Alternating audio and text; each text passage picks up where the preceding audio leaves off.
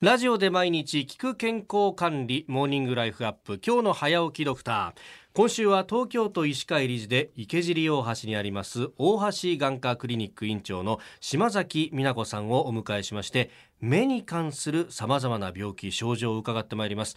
島崎先生おはようございます。はい、おはようございます。よろしくお願いしますまああの僕自身の生活も考えると、はい、入社してすちょっと経ってからパソコンの太陽が始まってですね、ええ。でさらに今スマホがと。まあ一日中なんかモニター見てるような感じがあるんですけど。そうですね。これってやっぱ目には相当負担かかってるわけですか、そうですね。あのまあパソコンとスマホがこう普及しましてからですね、はい。やっぱりあのドライアイを含めてですねう、ん。あのまあスマホ老眼と若い世代の方のあの調節不全ですよね。そういったようなお病気も増えてます。あのいかがでしょう？皆さんあの、えー電車に乗っていらしてですね、はい。スマホを見てる方多くないですか？もう今見てない人探す方が難しいですよね。そうですね、うん。常にもうやっぱり現代の私たちは近くの、まあ、タブレット端末を、うん。あの見てそれでお仕事でもパソコン欠かせないですよね。一、はい日やっぱりパソコンを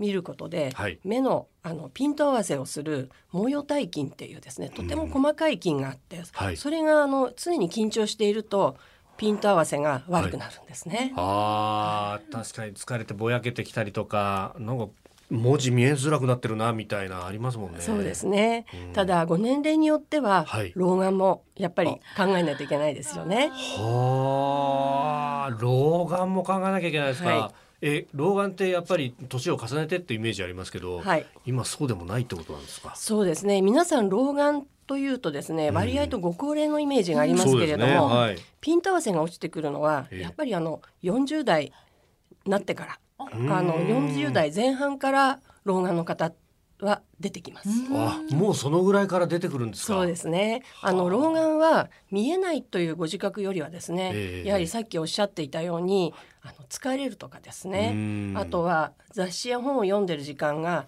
長続きしないような。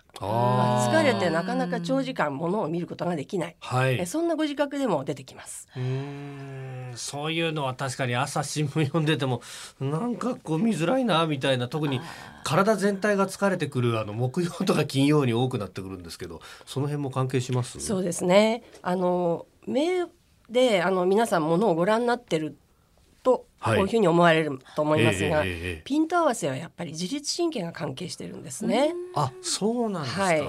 ですからあのやっぱり寝不足とか、はい。それからずっとこうパソコンをご覧になってらっしゃるええ時間が長くなってくると、うん。あの目の調節機能っていうのは落ちてきます。うーんまあ、あとはあの、はい。もう一つ申し上げるのはブルーライトの影響ですブね。ルーライト、はい。なるほど。であのブルーライトはですね、はい。あの目の表面にあの角膜と申しまして、あのまあカメラでいうとレンズのカバーですね。はい。その奥にレンズのあの、えー、と水晶体っていうのが入ってございます。はい。でそこを通って目の奥の網膜っていうところに直接当たるんですね。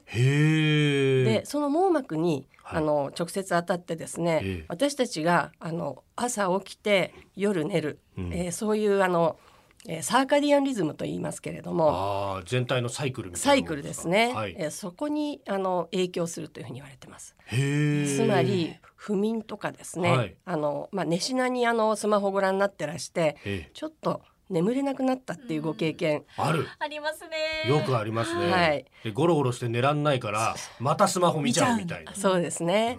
うん。で夜あの強い光を、えーまあ、特にブルーライトをあの強いあのブルーライトがあるスマホを至近距離でお布団の中なんかですうん。ね至近距離でご覧になるとはい。やはり眠りが浅くなったり質があの落ちたりとかそういうことがございます。なるほど。じゃあ寝る前には見ない方がいいわけですね。そうですね。うんはい、2時間ぐらいは、はい。あの目を休めていただくようにお勧めしてます。そうですか、はい。じゃあもう2時間前お風呂入るより前からスマホは しまった方がいいと。そうですね。えー明日もスマホが目に及ぼす影響について伺ってまいります。大橋眼科クリニック院長の島崎美奈子さんでした。先生明日もよろしくお願いします。よろしくお願いいたします。